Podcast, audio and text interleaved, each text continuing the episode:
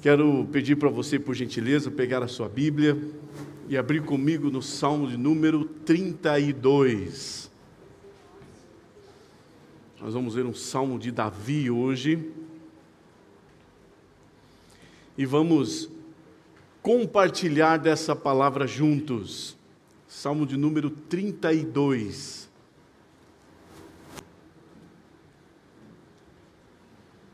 Aleluia. Aleluia. Dar as boas-vindas a todos aqueles que estão conosco pela primeira vez. Sejam muito bem-vindos. É, a nossa casa fica feliz em recebê-los. Amém, queridos? Salmo de número 32. Estou com a minha Bíblia aqui, mas eu quero acompanhar com você pelo telão, que daí a gente pode acompanhar na mesma linguagem, na mesma tradução. Diz assim a palavra do Senhor: Bem-aventurado aquele cuja transgressão é perdoada e cujo pecado é coberto. Bem-aventurado o homem a quem o Senhor não imputa maldade e em cujo espírito não há engano. Enquanto eu me calei, envelheceram os meus ossos e pelo meu bramido em todo o dia. Porque de dia e de noite a tua mão pesava sobre mim, e o meu humor se tornou em sequidão de estio. Confessei-te o meu pecado e a minha maldade não encobri. Dizia eu: Confessarei ao Senhor as minhas transgressões, e tu perdoaste a maldade do meu pecado. Pelo que todo aquele que é santo orará a ti, a tempo de te poder achar, até no transbordar de muitas águas elas, estas a ele não chegarão. Tu és, tu és o lugar em que me escondo. Tu me preservas da angústia, tu me cinges de alegres cantos e livramento. Verso 8. Instruir-te-ei agora o Senhor, falando com ele mesmo através dele mesmo, instruir-te-ei e ensinar-te-ei o caminho que deve seguir e guiar-te-ei com os meus olhos. Voltando para ele, não sejais como o cavalo, nem como a mula, que não tem entendimento, cuja boca precisa de cabresto e freio, para que não se atire a ti. O ímpio tem muitas dores, mas aquele que confia no Senhor, a misericórdia o cercará. E o último versículo: Alegrai-vos no Senhor e regozijai-vos, vós, os justos e cantai alegremente todos vós que sois retos de coração. Amém, queridos? Feche os seus olhos, curva a sua cabeça. Vamos falar com Deus. Fale com o Senhor. Fale da tua expectativa nessa noite. Qual o motivo que você veio aqui, além de adorar ao Senhor, que é o primeiro motivo que nós temos que estar aqui, para cultuá-lo. Como a Bluma falou aqui, a nossa né, querida Bluma, quem sabe você veio aqui buscar uma resposta. Diga isso ao Senhor em nome de Jesus. Senhor, nós te agradecemos por mais essa oportunidade que o Senhor nos dá de estarmos diante de Ti para te adorar, glorificar e engrandecer o Teu nome. E pedimos que o Teu Espírito maravilhoso que está em nós fale, fale a cada coração. Senhor, Tua palavra diz: o Senhor habita em nós. E que o Teu Espírito também está aqui. Então, que o Senhor fale aquilo que nós precisamos ouvir não aquilo que muitas vezes queremos ouvir, mas aquilo que o Senhor sabe que será bom para as nossas vidas. Nos ensina. Como diz o texto aqui, que o Senhor nos guie pelo caminho que devemos andar, para que possamos desfrutar de tudo aquilo que o Senhor tem para as nossas vidas, em nome de Jesus. Amém. Amém, queridos? Pode se sentar.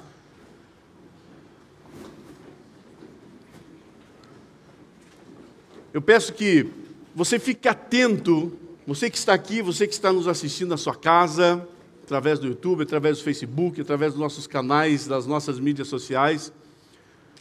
Eu peço que você fique atento porque o que vai ser pregado aqui é a palavra de Deus. E essa palavra, ela, além de ser viva, ela traz vida. Além de trazer vida, é uma palavra que traz cura. E além de trazer cura, ela traz esperança. Porque tudo que vem de Deus é bom. E uma palavra, quem sabe, dessa mensagem inteira que você ouvir aqui nos próximos 30 minutos, 35 minutos, quem sabe? Pode mudar a tua vida, pode mudar a história da sua vida, pode te tirar de onde você está e colocar onde Deus quer que você esteja. O lugar que, quem sabe, você sempre sonhou. Uma palavra E isso é bíblico, porque nos evangelhos a Bíblia fala que um homem, um centurião romano, chega para Jesus e diz assim: Jesus, basta apenas uma palavra do Senhor, uma, e o meu servo será curado. Jesus se admirou com aquela fé. E disse assim: Olha, nem nos meus conterrâneos, nem na minha nação eu encontrei tamanha fé como essa. Então fique atento. E sabe a resposta da tua vida está aqui no que vai ser pregado nessa noite.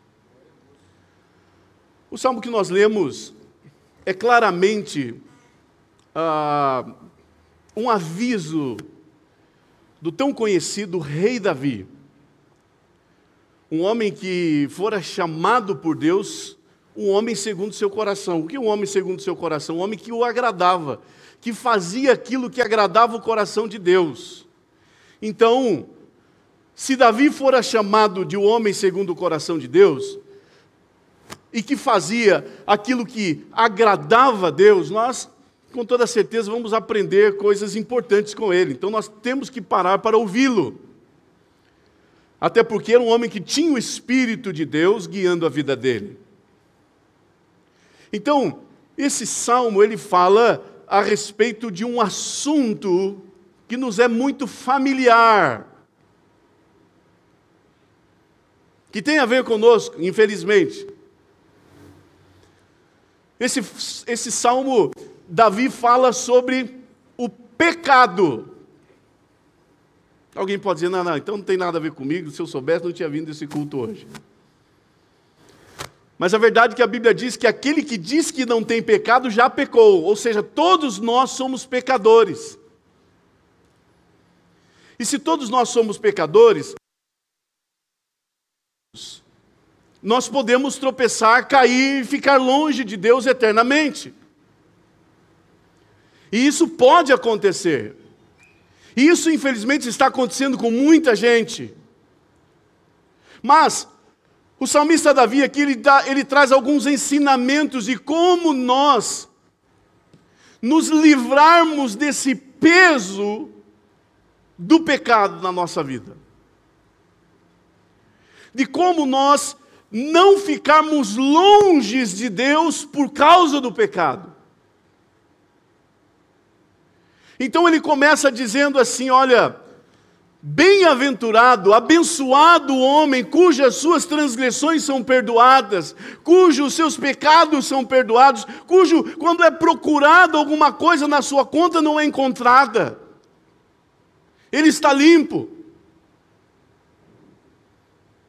E Paulo, a igreja de Romanos, no capítulo 4, no verso 7, ele repete essas palavras dizendo a mesma coisa: Bem-aventurado o homem que tem os seus pecados perdoados, que não encobre as suas transgressões. Nós estamos vivendo em um tempo, né? Da tecnologia, das redes, uma palavra que nos é muito conhecida é a palavra arquivar. A gente consegue arquivar mensagem no WhatsApp, né? a gente arquiva e-mail, a gente arquiva tanta coisa nas redes sociais, já é possível se arquivar, e o nosso trabalho diariamente. E o salmista está falando aqui não do pecado que nós cometemos todo dia e pedimos perdão. Né? Quando nos achegamos diante de Deus, Senhor, me perdoa, porque hoje eu sei que eu errei, posso ter errado através de pensamentos e palavras, de atitudes. Davi não está falando desses pecados que são confessados todos os dias, que nós fazemos todos os dias, que nós cometemos todos os dias. Davi está falando do pecado arquivado do, do pecado coberto ou encoberto, daquele pecado escondido. Porque é esse, claro que todo pecado ele traz consequências. Mas esse pecado encoberto é o que mata. Quando João fala à igreja, lá nas suas cartas, no finalzinho da Bíblia, quando ele fala às igrejas do Senhor Jesus, um dia ele fala assim, um momento ele fala assim: olha, existem pecados de morte e pecados não de morte. Para a pessoa que cometeu o pecado não de morte, eu digo para você, ore. Qual que é o pecado não de morte? É aquele pecado que nós confessamos, que nós erramos e nos achegamos diante de Deus. Reconhecemos, estamos na igreja, o Espírito Santo fala para nós, vem como luz, porque o Espírito é luz. E aonde há luz, nós conseguimos enxergar o que há de errado na nossa vida. Mas o pecado de morte é aquele pecado que é arquivado, se torna uma, uma, uma iniquidade e que gera a morte espiritual e a separação eterna do homem de Deus. Tem alguma coisa que tem que causar medo no ser humano é ficar a eternidade longe de Deus. E o pecado cometido, muitas vezes, repetidamente, ele vai se tornando forte na nossa vida e ele vai sendo arquivado. E ele se torna essa iniquidade e ele pode nos afastar de Deus. Por isso que a Bíblia fala, o apóstolo Paulo repete muitas vezes, dizendo assim: olha, não apagueis o Espírito Santo, não entristeçais o Espírito Santo.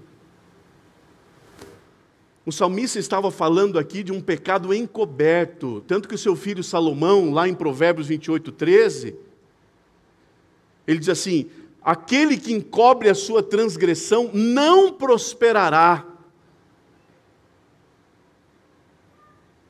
Aquele que arquiva o seu pecado e não apresenta, não coloca ele diante da luz, não prosperará.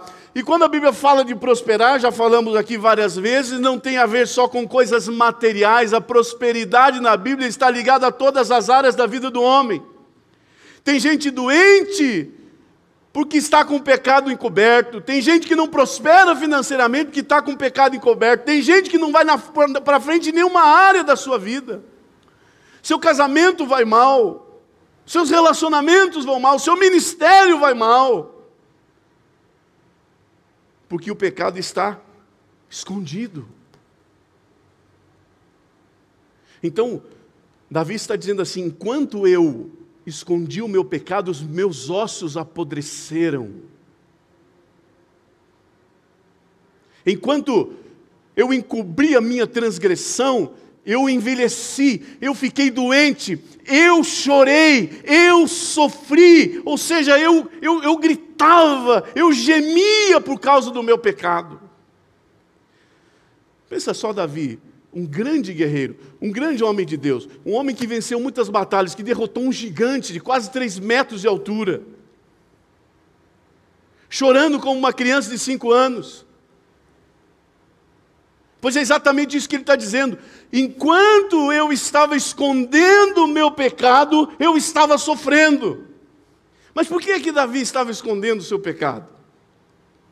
Porque às vezes a gente, a gente até tem uma justificativa. Não é? A gente não quer se expor.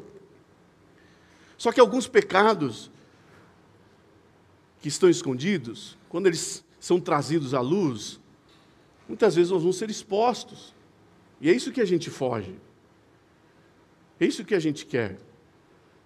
Mas a Bíblia diz que aquele que se humilha será exaltado.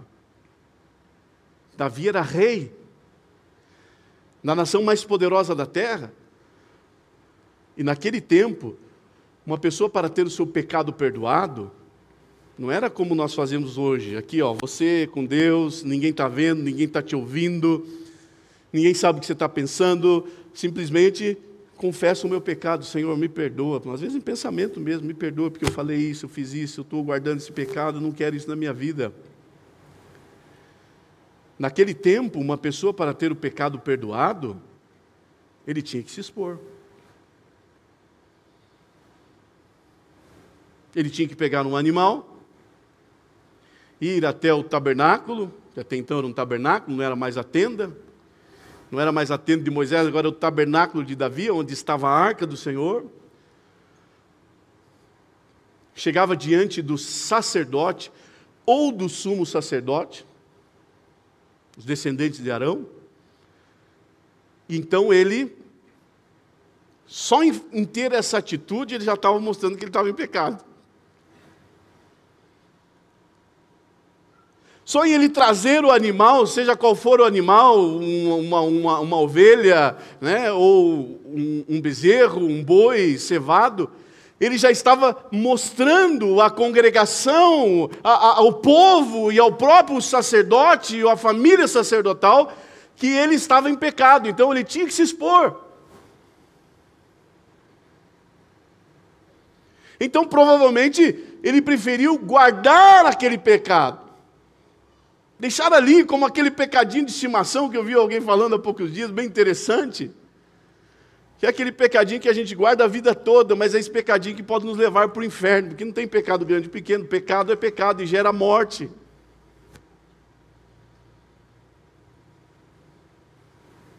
Então, imagine só Davi ter que chegar ali diante do sacerdote e falar assim: Olha, eu pequei.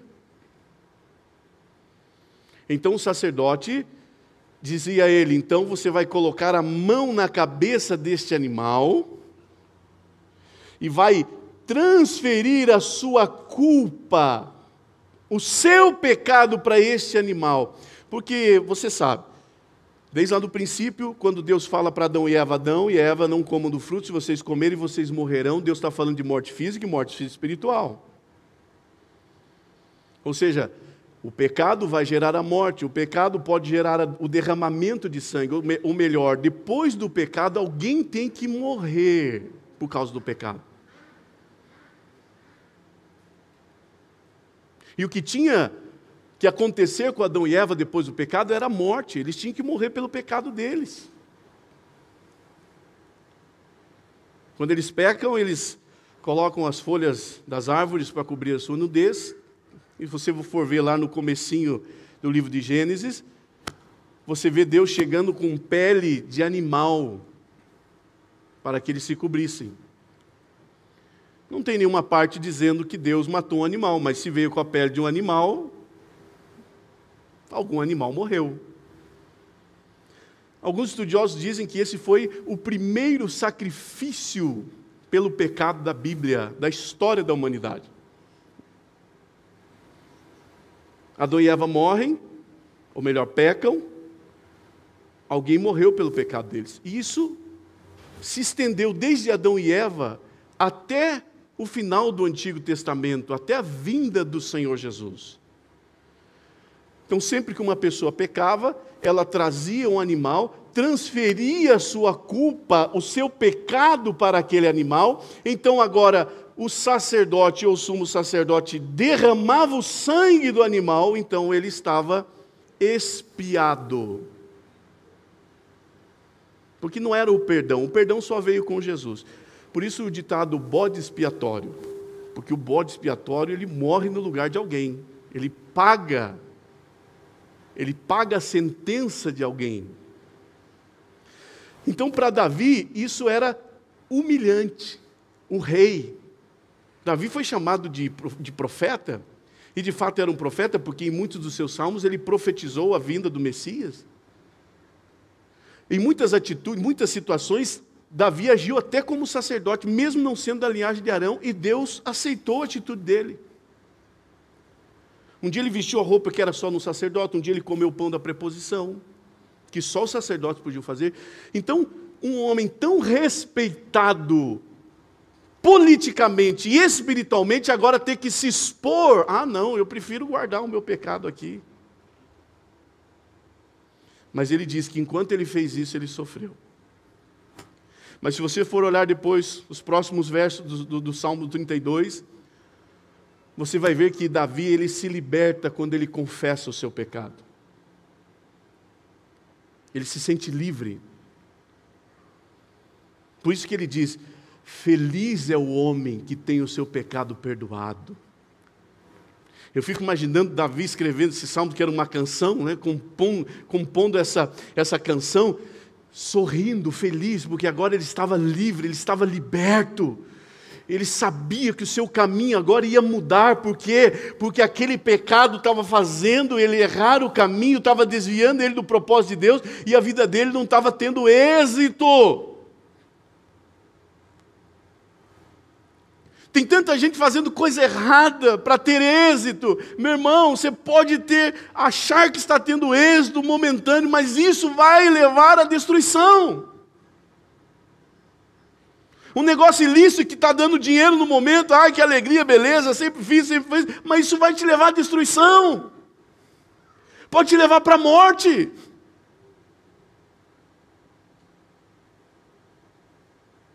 Então Davi reconhece que enquanto ele estiver arquivando, escondendo o seu pecado, ele só vai sofrer.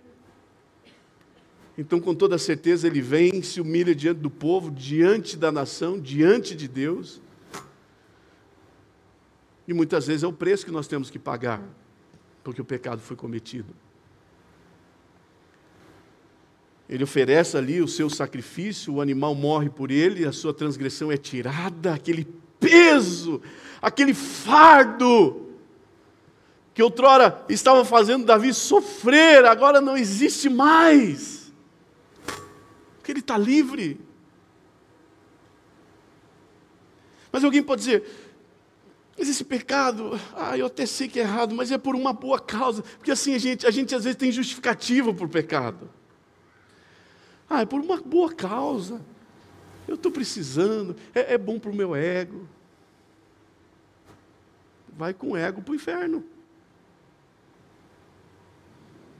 Ah, mas veja bem, alguém um dia chegou para mim, foi assim, ó, eu, eu não sou casado, né, eu não sou casada e, e eu, eu sei que eu estou errada. Eu disse, tá, mas então, se você sabe que está errada, por que, que você não casa?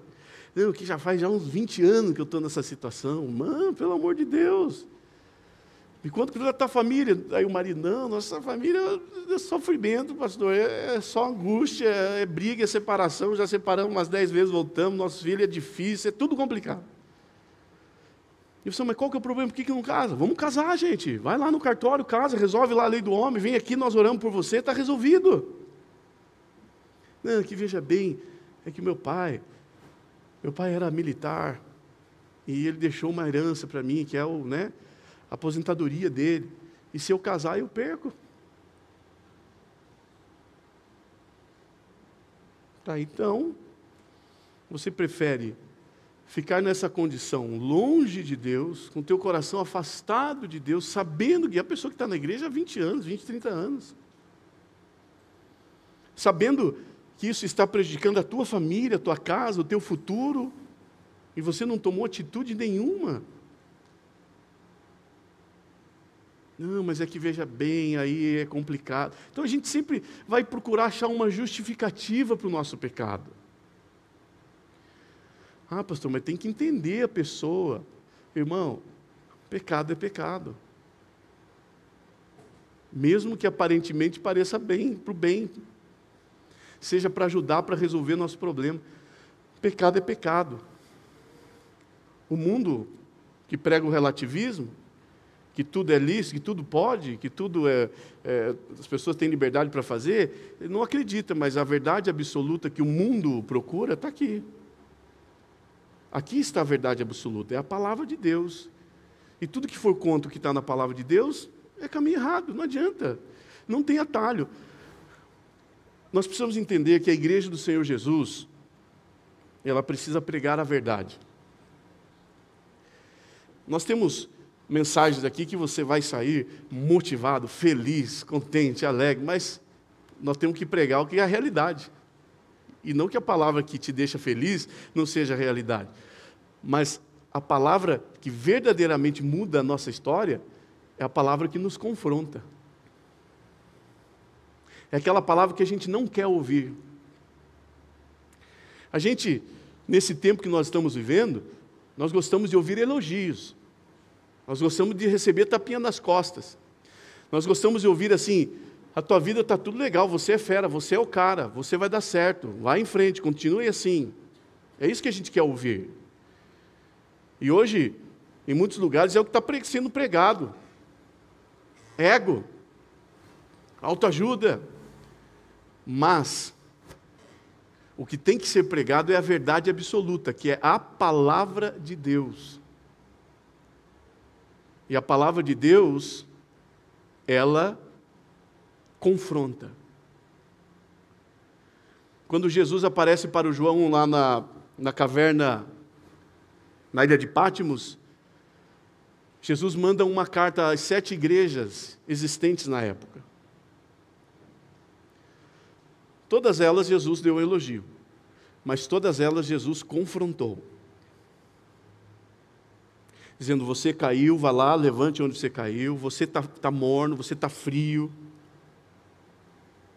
você está recebendo coisas que não tem que receber dentro de você. O confronto vem de quem ama. Nós falamos algumas semanas atrás aqui, Hebreus 12, 5, Deus falando ao seu povo, usando o, o, escritor aos Hebreus, provavelmente Paulo, fala, dizendo assim: olha, a correção de Deus é, é para aquele que ele ama. Se você está sem correção, você não é filho, você é bastardo. A correção e o confronto é de alguém que nos ama, que não quer nos ver morrer. Então a palavra de Deus que nessa noite está sendo pregada, falando exatamente daquilo que nós vivemos no nosso dia a dia, é para mudar a nossa, a nossa direção. Ah, mas é justificável. Vamos pegar um exemplo aqui de uma pessoa que tentou justificar o seu pecado e o final da vida dele. Saul. A Bíblia diz, lá em 1 Samuel, capítulo 13, verso 8, que Samuel, que era o profeta da época, o líder espiritual da nação, disse assim para Saul: Saul, antes de ir para a guerra, me espera. Eu vou demorar sete dias para vir. Mas não vá para a guerra antes de eu chegar, porque ele, como líder espiritual, procuraria uma direção de Deus ou uma estratégia de Deus para vencer aquela guerra contra os filisteus. Por que, que tinha guerra? Porque o povo estava em paz um dia, daqui a pouco vinha inimigo tentando to tomar suas terras. Era o que aconteceu. Os filisteus já tinham tomado boa parte da nação de Israel e agora queriam tomar tudo. Então o rei Saul falou assim: não, eu tenho que resistir esse povo. Então a Bíblia diz que ele, coloca lá para nós, por favor. 1 Samuel 13, 8. Que ele espera os sete dias, esperou sete dias até o tempo que Samuel determinara. E o Samuel não veio. Mas alguém tinha que fazer o sacrifício. Mas quem tinha que fazer o sacrifício? Só o sacerdote. Alguém tinha que buscar a resposta de Deus? Só o sacerdote. Sete dias, o Samuel não veio. O que, que nós faríamos? Esperaríamos mais um dia? Ou faríamos nós mesmos? Podemos falar que não, mas na maioria de nós faria o que Saul fez. Deu sete dias, Samuel não veio. Ei, me traz aqui todos os apetrechos aqui para fazer o sacrifício, eu mesmo vou fazer. Mas, mas rei, você não pode fazer isso aí, é só o dever do sacerdote, está lá em Levíticos 8, só ele pode fazer, ninguém mais pode fazer. Você é rei, você, você está aqui para legislar, você está aqui para guiar o povo, mas espiritualmente ele é o escolhido. Saul deu nem bola. Foi lá e sacrificou. Ele tinha justificativa. O Samuel não veio. Muitas vezes Deus permite algumas situações na nossa vida para nos provar, para ver onde está a nossa fé, a nossa perseverança, a nossa paciência, a nossa confiança no que Ele falou. Ah, mas está demorando, irmão. Se Deus falou, vai acontecer. Abraão, quando recebeu a direção de Deus, que seria pai de Isaac, recebeu essa direção com 75 e foi ter um filho com 100 anos.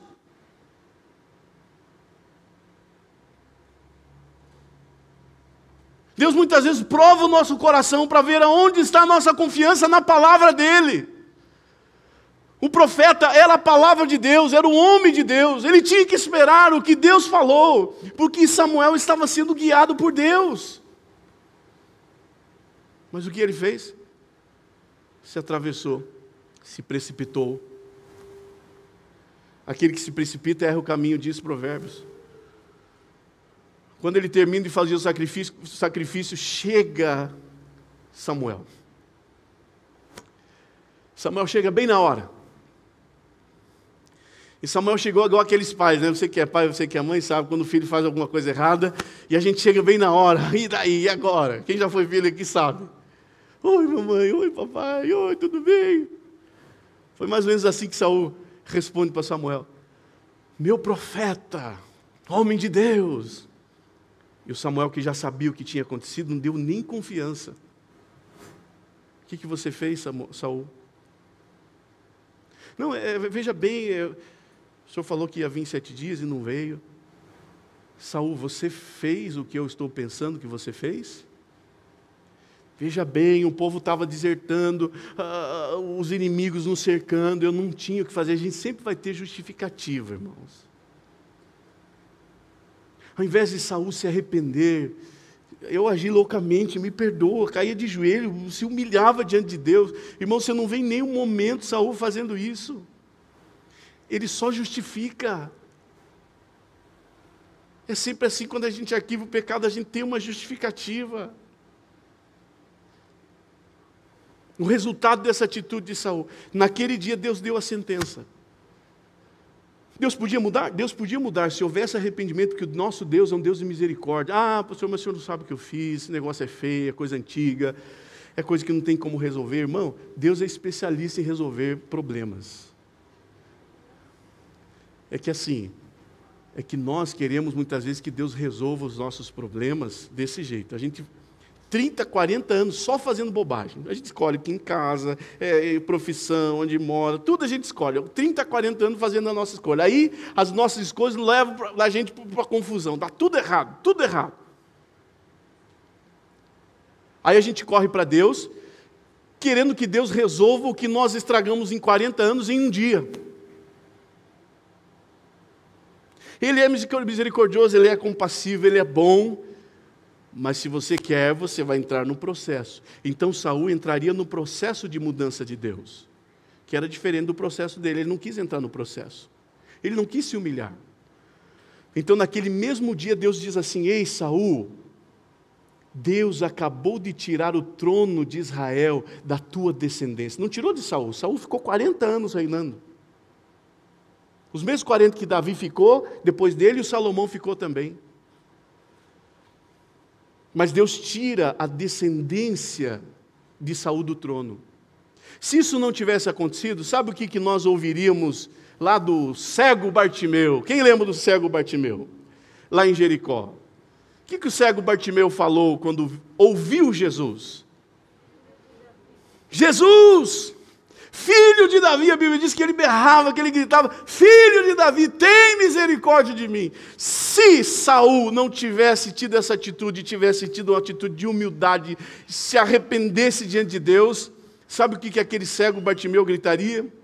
Provavelmente: Jesus, filho de Saul, tenha misericórdia de mim porque a descendência de Saul sentaria no trono de Israel até a vinda do Senhor Jesus. Era uma promessa. Mas ele não arrependeu. Ele preferiu arquivar.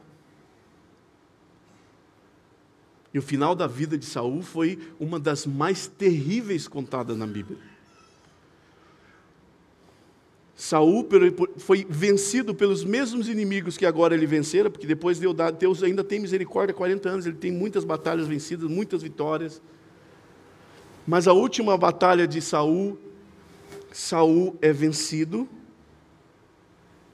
e ele vê todos os seus filhos, Jonatas e todos os outros. Só tinha sobrado um no final lá, que era uma criança, né, que nós ouvimos aqui a semana passada, Mefibosete, né, pastor Irã?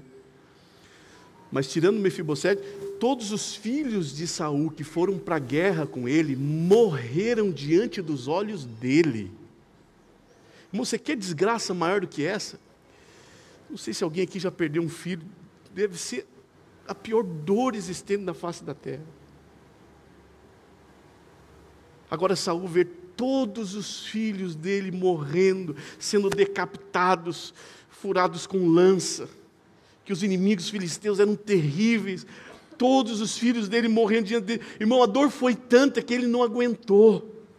Ele chega para o seu armeiro e fala assim: Ei, me mata! Me mata, porque eu não aguento isso. E eles agora vão me pegar e vão fazer a mesma coisa comigo. E o armeiro falou assim: Eu sou louco de matar um rei, Deus o livre. Sabe o que Saul faz? Saul pega a sua própria espada e se precipita sobre ela. Ele se mata, ele se suicida. Irmãos, não vale a pena arquivar. Não vale a pena. O salmista Davi está dizendo: não vale a pena. Ei, confessa, abre o jogo, abre a caixa, abre a caixa preta. Aí tem todos os segredos, não vale a pena ficar guardando. Perdeu tudo. Perdeu o reino, perdeu o trono, perdeu a sua descendência. E um último exemplo para a gente encerrar. Um homem chamado Uzá. Segunda Samuel 6, 7. Se não for segunda, é primeira. Acho que é segunda. Fala que um dia Davi recupera a arca do Senhor. Então ele quer levar a sua arca, a arca do Senhor, para a sua cidade. E ele coloca a arca em um carro de boi na época, o melhor carro de boi, a melhor carroça, carroça da, da, da, da, da moda, né, último ano. Porque era a arca do Senhor, era a presença do Senhor, foi colocada na, na, em cima dessa carroça, a arca, e ela estava sendo levada para ser colocada no tabernáculo de Davi, que era o, aquilo que se transformaria no templo futuramente. E a Bíblia diz que Uzá estava perto da arca. Primeiro, que Uzá nem tinha que estar ali. Que Uzá não era da tribo de Levi. Alguns dizem que Uzá era parente de Davi, provavelmente da tribo de Judá. Quem tinha que estar perto da arca eram os levitas. E a arca não deveria nem estar sendo levada em cima daquele carro de boi. A arca tinha que ser carregada nos lombos, nas costas. Era isso que dizia a palavra de Deus quando falava sobre a arca. Moisés, em todas as vezes que levantou o acampamento e levou a arca do Senhor, quem levava a arca eram os levitas. Davi quis dar uma enfeitada aqui. Aí a arca está sendo levada no carro de boi, que não era para levar. O Uzá, que não tinha que estar ali, estava ali. A Bíblia diz que o, os bois que estavam levando a carruagem tropeçaram. E nenhuma parte da Bíblia diz que a arca estava caindo. Mas o Uzá com a atitude de preservar a arca. Não digo nem que ele segurou, quem sabe ele quis proteger a arca. Ah, era uma boa intenção. Como diz o ditado aí fora, o inferno está cheio de boas intenções. Uma boa intenção. Eu vou segurar a arca, protegê-la para que ela não caia. Mas usar conhecia a palavra, todo judeu desde pequeno já conhecia o Pentateuco. Sabia que a arca não poderia ser tocada por ninguém e deveria ser sido colocado algumas, alguns cabos ali nas argolas para ser levado apenas pelos levitas. Qualquer que tocasse a arca morreria. Então a intenção foi boa, mas ele foi contra a verdade absoluta. A intenção é boa? É boa, mas, se, irmão, se for contra, contra a palavra de Deus, não faz. Porque vai gerar morte. Ah, mas a minha consciência, a gente falou aqui algumas semanas sobre consciência. A nossa consciência, para ela falar a verdade, ela precisa ser totalmente transformada pelo Espírito Santo. Então, se o Espírito Santo está em mim e eu tenho uma vida de comunhão com Ele, a minha consciência está santificada. Se eu não estou com a minha consciência santificada, irmão, eu já vi muita gente falar, ah, pela minha consciência eu fiz, e errou. Porque foi contra. A palavra de Deus ela precisa ser seguida. Em todos os detalhes. Irmão, se a Bíblia diz que eu tenho que, que, eu tenho que ser é, honesto nos meus negócios, no, nas minhas contas, irmão, não adianta eu fazer campanha de prosperidade e trazer 20 mil reais de oferta para prosperar. Irmão, quando você não limpar o teu nome e resolver a tua, tua situação, não vai prosperar, não. Você acha que Deus paga a conta de gente que não paga a conta? Nunca vi esse negócio de lencinho aí, não. Deus tem poder para fazer? Tem. Mas você acha que ele vai criar filho preguiçoso, filho desonesto? Vai deixar a gente sair fazendo um monte de conta e não pagar, e depois ele vai lá e cobre o nosso nome, limpa? Isso não está na Bíblia, não, irmão. Manda confusão para todo lado e não resolve os teus problemas. E acha que Deus vai resolver? De jeito nenhum, isso não está na Bíblia, não. E se for contrário à Bíblia, irmão, não adianta a gente fazer 20 dias, um mês de oração e jejum. Quer dizer, até é bom, porque se a gente fizer, a gente vai se humilhar e Deus vai falar conosco. Ah, vou fazer um jejum aqui para Deus resolver um problema. Deus vai se resolve você, você que fez o problema. Eu te ajudo. Eu te dou a direção, eu te guio pelo caminho que você deve andar. Mas você tem que fazer o que eu estou falando. Pare de fazer o que você quer. Pare de fazer do teu jeito. Pare de achar que você é o dono da verdade. Pare de ser orgulhoso. Pare de ser prepotente. Ou você se submete a mim e eu transformo a tua vida, que não vai ser do dia para a noite, não vai ser do dia para a noite. Não vamos iludir. Processo de Deus. E às vezes a gente está com dor. Com isso eu quero encerrar. Às vezes a gente está com dor. Porque o pecado gera dor, o pecado traz dor, o pecado traz angústia, traz sofrimento. Só que a dor, em muitas situações, ela pode ser uma bênção. O quê? Onde está isso na Bíblia? Calma, irmão. A dor é, ela pode ser uma bênção porque ela desperta em nós uma decisão de tirar a dor. Então é assim, se não tivesse dor, a gente morria sem saber. Então a dor é bom. A febre, quando a pessoa tem a febre, é a defesa do corpo, é bom. Se a pessoa não tem febre, às vezes vai lá, descobre que está morrendo. Poucos dias de vida. Para descontrair aqui um pouco, um dia um homem foi no médico, chegou para o médico, doutor, estou com umas dores aí, o doutor foi lá, fez os, os exames, e chegou e falou assim, não tem uma boa notícia para você. Ele, o que aconteceu, doutor? Você tem pouquíssimo tempo de vida. Não, doutor, pelo amor de Deus, não dá essa notícia não. Quanto tempo de vida eu tenho, doutor? E o médico falou, dez. E ele, dez anos? Dez meses? O médico, nove, oito, sete. Gente, eu sou ruim para contar piada, hein, pelo jeito, hein? Ninguém entendeu a minha piada. Mas voltando aqui para a nossa mensagem, que é melhor eu pregar, porque contador de piada não é a minha praia se a gente tem que explicar a piada, porque não deu, porque o contador é ruim. Ah, você entendeu, né? 10, 9, 8, quer dizer que estava morrendo, né, gente? Aí, agora vocês entenderam, ó, viu? Queria morrer ali nos 10 segundos. Explicou a piada, o contador é ruim. Voltando aqui para a dor. Se não tem dor, a gente não busca o tratamento. Quem sabe alguém aqui veio nessa noite porque está doendo. E o que está fazendo doer é o pecado arquivado. E quando a gente está falando aí, né, da linguagem da rede, né? Quem sabe tem um vírus aí. Ou não vamos falar de vírus aqui, lembra do corona, mas vamos lá. Está estragando o teu arquivo. Está fazendo mal. Quer ver como que a dor é bom? Eu vim para Jesus por causa da dor. Dos meus momentos mais difíceis na minha vida, o momento de maior sofrimento, eu, eu, eu entrei naquelas portas ali. E eu vim sofrendo demais. Tinha feito tudo do meu jeito. Aí vim, a luz entrou, vi que tinha um monte de coisa errada para resolver, que eu precisava de limpeza, deixei o Senhor limpar e hoje estou aqui pregando para vocês. Quem sabe você entrou aqui com algum tipo de dor. Você está no lugar certo.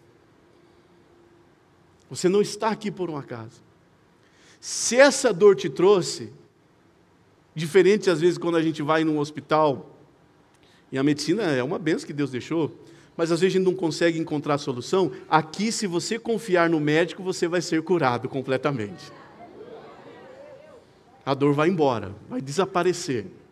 Mas tem que confiar no médico não pode tomar remédio por conta própria, não pode ignorar o tratamento do médico, você tem que fazer o que o médico está mandando. Jesus vai mandar você fazer alguma coisa hoje. Jesus vai te pedir alguma coisa hoje. Quando vai no médico, o médico fala: ó, para de comer gordura, para de comer sal, hein? para de fazer isso, vai fazer exercício físico. Então ele dá uma lista de coisas lá para a gente, não é? Pois o médico dos médicos vai te dar uma lista hoje que você precisa fazer para a tua vida mudar. E a primeira coisa que ele está dizendo para mim e para você é: libera tudo. faz uma limpeza. Tem coisas que nós temos que fazer, ele não faz. Confessar, arrepender, trazer a luz. Trazer a luz é chegar onde está tudo escuro, não tem ninguém chega lá, só nós chegamos lá, só nós sabemos o caminho. Mas o Espírito Santo quer entrar lá, ele quer levar luz lá, ele quer trazer transformação. E quando nós tirarmos do arquivo e revelarmos e reconhecermos, porque a primeira atitude é reconhecer o pecado, ele vai nos transformar. Eu vou pedir para você se colocar em pé, por gentileza. Eu vou pedir para a Bluma vir aqui com o Ministério do Louvor. e cantar essa música. Pode ser essa música última, que é tão linda, que fala sobre Jeová Jiré. Você sabe que um pastor, um pastor amigo meu, que inclusive vai estar aqui no nosso congresso, congresso de jovens, depois a gente vai falar rapidamente aqui do congresso, congresso de carnaval, pastor Mike Stenson, pastor americano, ele mandou essa música e disse assim, Pastor Marcelo, essa eu fui, eu fui procurar estudar a raiz dessa palavra giré. Porque a gente chama Deus de. Jeová Jiré quer dizer Deus provedor. Ele falou assim: não é Deus provedor. Essa palavra no original, ela diz que Deus é Deus da provisão. Então Ele não vai prover o que eu preciso, Ele é a minha provisão. Você pode notar que essa canção, quando a gente canta, não, você não vem em nenhum momento dizendo, ah, você vai me dar o que eu quero. Não, está dizendo, você, ou melhor, o Senhor é tudo para mim, porque Ele é a nossa provisão. Não é que Ele vai prover. Irmão, quando nós confiamos nele, é Ele que nos enche. Ele é a provisão em tudo que nós precisamos, de alegria, de paz, de amor, e de perdão. 1 João 1,9 diz assim que ele é, coloca lá para nós por gentileza, o Betinho, 1 João 1,9. Se confessarmos os nossos pecados, ele é o que? Fiel e justo para nos perdoar os pecados e nos purificar de toda injustiça. Irmãos, quando nós pedimos perdão, nós ficamos limpos. Nós somos justificados, somos justos. Por isso que a Bíblia diz que nós somos justos. Tem gente que fala assim: ah, eu não sou justo. Sem Jesus nós não somos, mas com Jesus nós somos justos. Porque assim como aquele animal derramava o seu sangue para perdão do pecado, ou melhor, para, para expiação do pecado da pessoa que estava ali oferecendo, Jesus, quando veio, por isso que quando ele estava passando lá perto do Rio Jordão, o João Batista olha para ele e fala assim: Ei, olá, olá, olá! Esse é o Cordeiro que tira o pecado do mundo. Jesus foi chamado do Cordeiro porque agora ninguém mais precisaria colocar a mão na cabeça do animal, transferir a sua culpa e o sangue fosse derramado por ele. Agora Jesus, e ninguém precisou levar Jesus, Jesus foi sozinho ele foi, subiu na cruz do Calvário e falou assim: pode jogar tudo em mim, todo o teu pecado, pode jogar. Os pecados do passado, os pecados do presente, os pecados que vão ser cometidos no futuro, todos podem vir sobre mim. Eu estou recebendo. Por quê? Porque eu quero livrar vocês e eu vou justificar vocês. É por isso que quando a gente chega diante de Deus, a gente chega diante do Pai assim, ó, Pai, em nome de Jesus, em nome do Cordeiro, através do sangue do Cordeiro, eu posso estar na tua presença, meu Pai. Então, quando sangue foi derramado, você lembra que a Bíblia diz que o pecado do mundo inteiro estava sobre ele. Então, por causa disso, nós fomos justificados. Somos chamados de justos. Quando a Bíblia fala de justo, pode saber que é você, mas não por causa, da, não por causa dos seus méritos. Paulo diz assim: ninguém se glorie nos seus méritos, foi tudo por causa dele, por causa da graça maravilhosa dele. Então hoje nós podemos chegar diante do Pai em nome de Jesus e falar: o sangue já foi derramado, Senhor. Eu, eu precisava estar derramando meu sangue hoje, mas o sangue de Jesus já foi derramado. Então por isso eu peço perdão, eu reconheço que tem pecado oculto, por isso eu estou patinando na minha vida, por isso eu não estou prosperando, por isso tem coisa errada, Senhor. Eu preciso resolver esse negócio no meu casamento, eu preciso me libertar disso, eu preciso me libertar desse vício maldito que está me destruindo, Senhor. Eu abro a caixa preta, Senhor, não tem nada oculto diante de Ti, até porque não tem, porque Deus conhece tudo. Nós achamos que escondemos alguma coisa de Deus, irmão, para Deus não tem nada oculto. Mas, hoje nós podemos, sabendo que Ele vê todas as coisas, destrinchar tudo e colocar diante dele. Com os seus olhos fechados, você vai orar enquanto a Bluma canta essa canção. Você vai fazer a sua oração. É você e Deus. Ainda bem que não precisa trazer o animal. Não, ninguém vai te expor de jeito nenhum. Você pode falar com Deus, você e Deus, e Ele vai estar te ouvindo. Isso. Feche os seus olhos. Curva a sua cabeça. Enquanto a Bluma canta, você ora. É a tua oração. Ele está te ouvindo nessa noite.